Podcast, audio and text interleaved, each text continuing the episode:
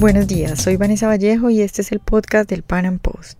En los últimos meses, el mundo entero se ha conmovido con los ataques terroristas del autodenominado Estado Islámico en diferentes países de Europa. Y bueno, una de las discusiones más comunes por estos días tiene que ver con si se debe o no frenar la libre circulación de personas. Para hablar de esto y además para debatir sobre lo que es ISIS, el Islam y sobre cómo enfrentar el terrorismo religioso, hoy tengo un invitado muy especial, el profesor Guillermo Rodríguez, quien es investigador en el Instituto Juan de Mariana y además profesor de Economía Política en Caracas, Venezuela. Guillermo, yo quisiera que usted empezara contándonos un poco qué es el Estado Islámico, qué es ISIS.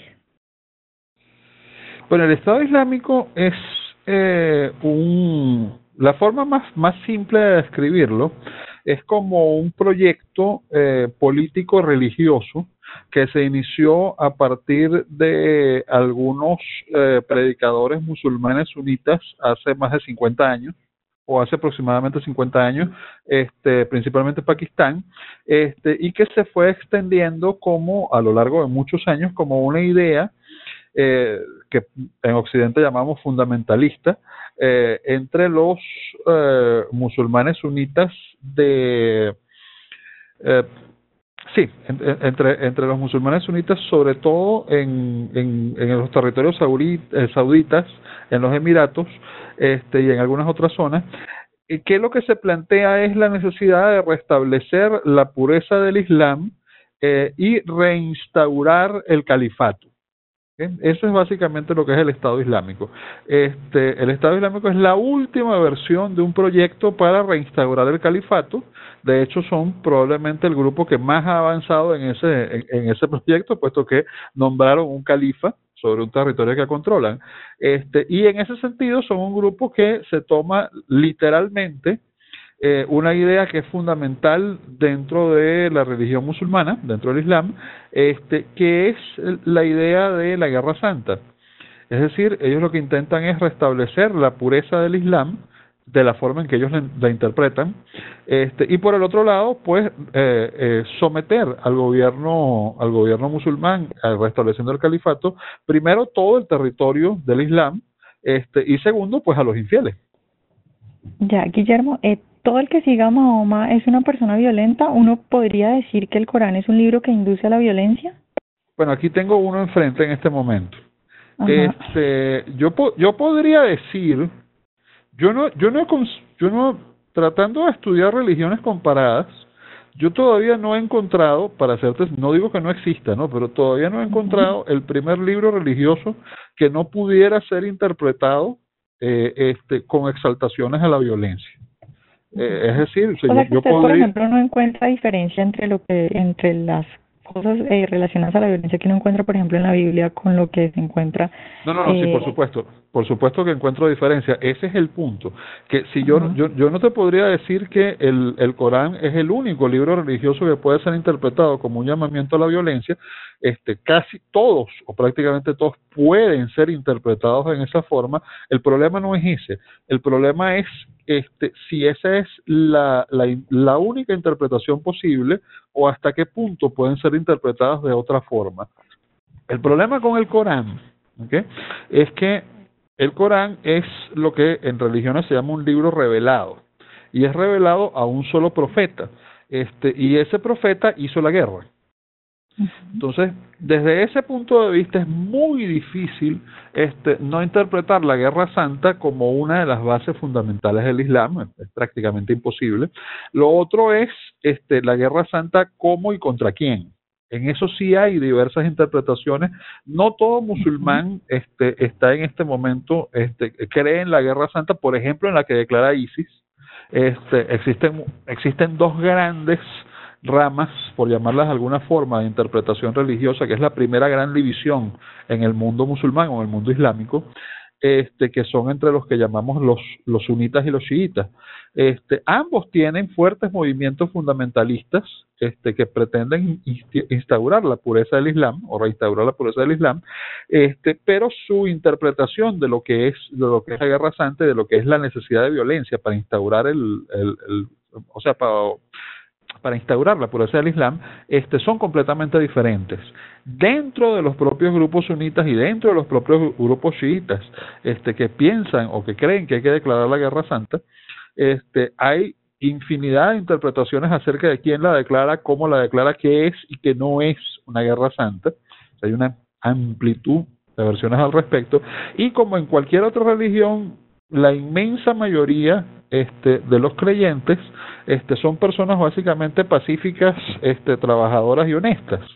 Eso es, eso es normal en cualquier parte del mundo. Eso se lo puedes aplicar a los musulmanes, a los cristianos, a los budistas, este, a los ateos y probablemente hasta a los marxistas, que sería otra religión. eh, pero el asunto es que el, no es posible, o sea, tú no, no hay forma, no, no, hay, no hay ningún estudioso de ciencias islámicas que pueda negar que este, existe un llamamiento a la guerra santa en el Corán. O sea, eso es absolutamente imposible de negar de o de interpretar de otra forma. En el resto de los libros religiosos, normalmente los llamados a la violencia o a la guerra, se pueden interpretar como correspondientes a un tiempo del pasado, se pueden interpretar de muchas formas, o sea, no, no son indispensables. No, no creo que ni, que ningún este, eh, estudioso sincero del Islam niegue que el Corán llama efectivamente a la Guerra Santa. Eso no significa que tenga que estar permanentemente en Guerra Santa, pero, pero esa es la realidad. Vale. Guillermo, eh, ¿a qué cree usted que se debe este fenómeno de occidentales afiliándose al Estado Islámico e incluso llegando a realizar, a realizar eh, atentados suicidas? ¿Qué cree que motiva a esa gente? bueno, hay dos, hay dos tipos, hay dos tipos de personas en este en este fenómeno. Por cierto, te comento algo, no solamente es al Estado Islámico, o sea, no solamente es al yo a veces prefiero llamarlo el califato porque ellos declararon el califato, pero lo que pasa es que el resto el resto de los musulmanes no se lo toman muy en serio. pero bueno, lo declararon y tienen control territorial y tienen un califa. El, ese, ese es uno de los problemas, que para ser un califa tendría que ser reconocido por la, por la mayoría de los fieles, cosa que no ha sucedido. Este, bueno, pero sin embargo es reconocido por quienes lo siguen y tiene un poder militar, tiene un control sobre ciertos territorios, eso lo logró. Eh, tú me preguntabas de occidentales que se, se unen a esto. No solamente se unen a esto, o sea, se unen a otros grupos este, fundamentalistas. El, no es raro, no, bueno, no, tampoco es tan frecuente, pero no es raro que occidentales criados en la cultura occidental, formados en una cultura occidental, que no tengan un, origen eh, familiar eh, musulmán eh, se conviertan a la religión musulmana. Tampoco es, un hecho poco común, pero no tiene por qué no suceder. Eso no es lo más frecuente. Eso no es lo más frecuente. Eso sucede con personas como podrían haberse convertido en budistas, este, o en judíos, o en cualquier otra religión a la que en, en algún dado momento este, tocó eh, su creencia y su, la, la, la sensibilidad religiosa de una persona y se convirtió. El asunto interesante es que la mayoría de las personas que eh, se dedican a, o que realizan actos terroristas eh, son jóvenes que eh, llamarlos occidentales es un error. El problema fundamental es que se trata de personas de segunda o tercera generación que viven en países occidentales de familias eh, musulmanas el, y se sienten alienados. Es decir, el, no pueden integrarse eh, correctamente a la, a la, no pueden integrarse realmente a la sociedad occidental que es que es laicista hoy en día. De hecho, incluso llega a ser extrema, eh, antirreligiosa, eh, violando incluso derechos tradicionales este, la libertad religiosa. Este, y por el otro lado, este, tratan de vivir una religión que es extremadamente tradicionalista este, y que choca frontalmente con los valores de la sociedad occidental. Ese, ese, ese problema este, es lo que produce el, las reacciones violentas eh, y es lo que los lleva a actuar como actúan. Ahora, quiero serte claro en, él, en algo.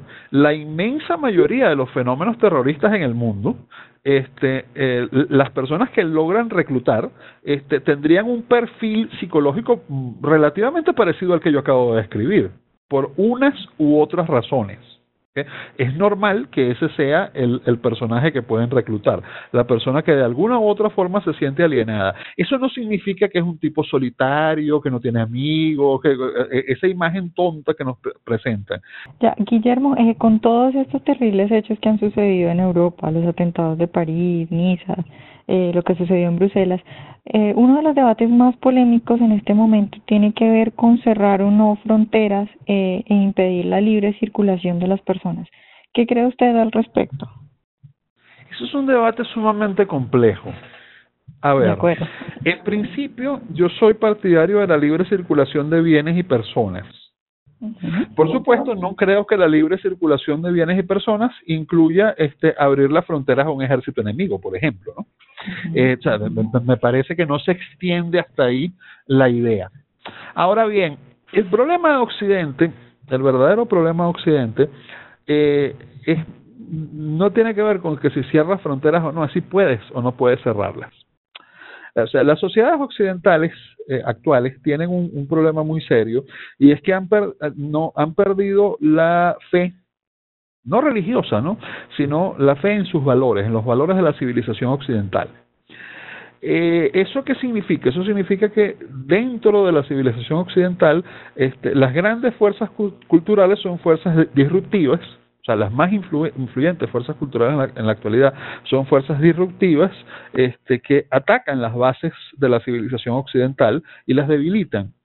En esas condiciones, el problema ya pasa a no ser político sino cultural. Es decir, no habría absolutamente ningún problema en recibir una, la civilización occidental, una civilización occidental sólida, en donde la inmensa mayoría de las personas creyera en los valores de la civilización occidental, donde gobiernos liberales representaran eh, los principios fundamentales de la civilización occidental, no tendría bueno, no voy a decir ningún problema, eso sería una enorme exageración de mi parte, pero no tendría dificultades insolucionables en recibir en su seno personas de otras civilizaciones.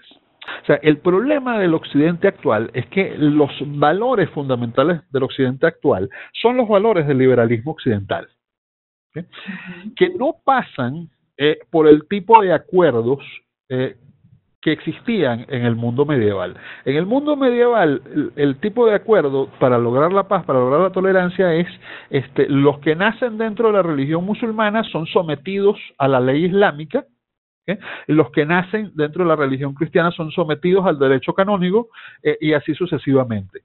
El, eso no es lo que, lo, que propone el Occidente del siglo XIX en adelante. Lo que propone el Occidente del siglo XIX en, adelante son dos valores fundamentales, muchos otros, pero los dos importantes para esto que estamos hablando son el individualismo y la tolerancia. ¿Por qué el individualismo?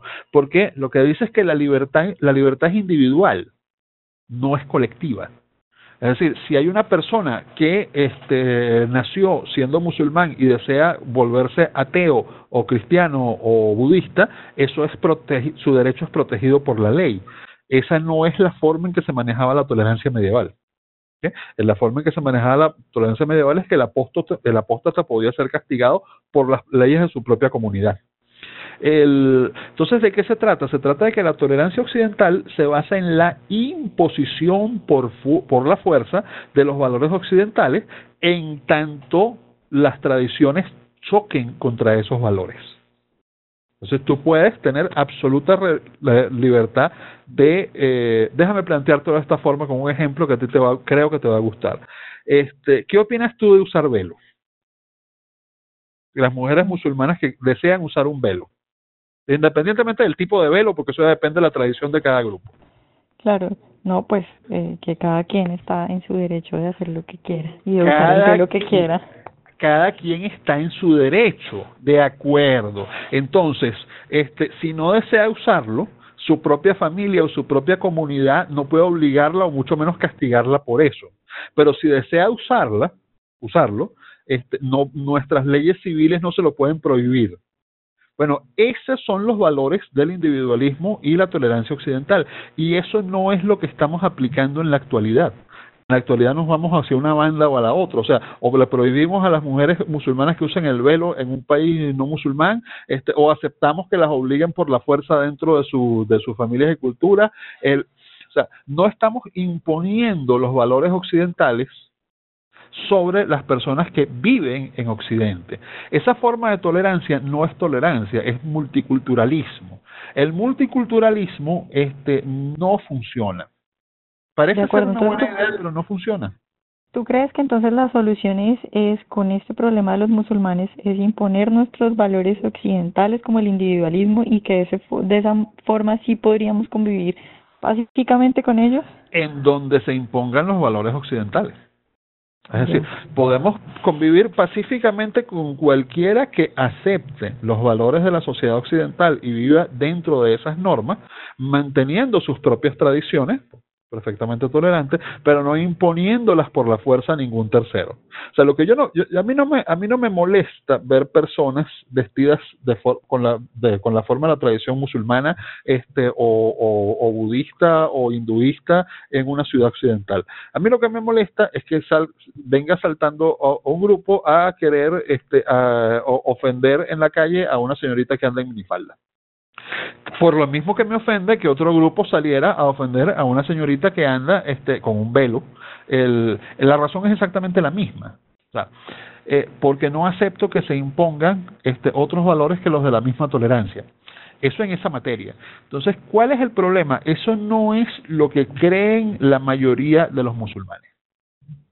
Seamos claros, todas las encuestas nos demuestran que la inmensa mayoría de los musulmanes lo que desean es vivir bajo la ley islámica.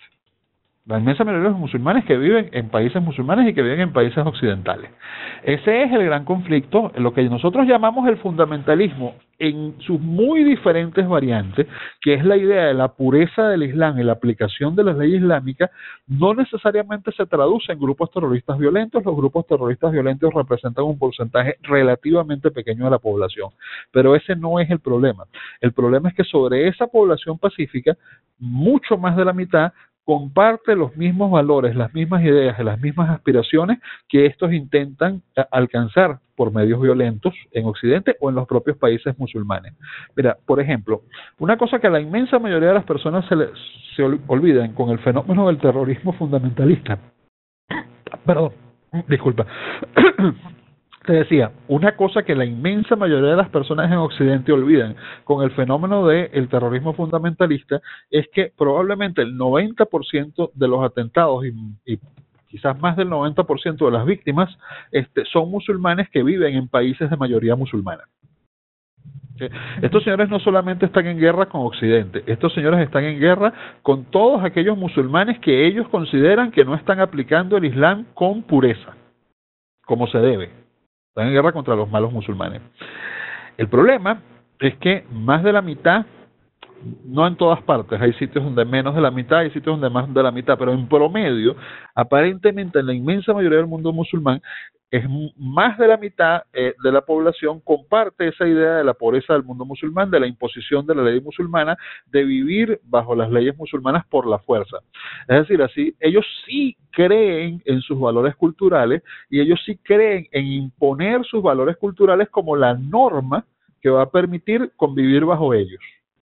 Nosotros en Occidente hemos perdido esa idea. La hemos perdido por la vía religiosa, no pretendemos imponer ninguna religión occidental, pero la hemos perdido por una vía mucho más peligrosa que es la vía eh, a la que habíamos llegado a convertirnos en la civilización más poderosa de la historia, este, que es la vía de eh, la libertad, la tolerancia, el individualismo, la propiedad privada y el libre mercado. Al dejar de creer en esas cosas, los occidentales, este, hemos perdido la unidad eh, cultural y moral de Occidente. La unidad cultural y moral de Occidente primero fue la cristiandad. Y posteriormente, es muy interesante, fue realmente el liberalismo.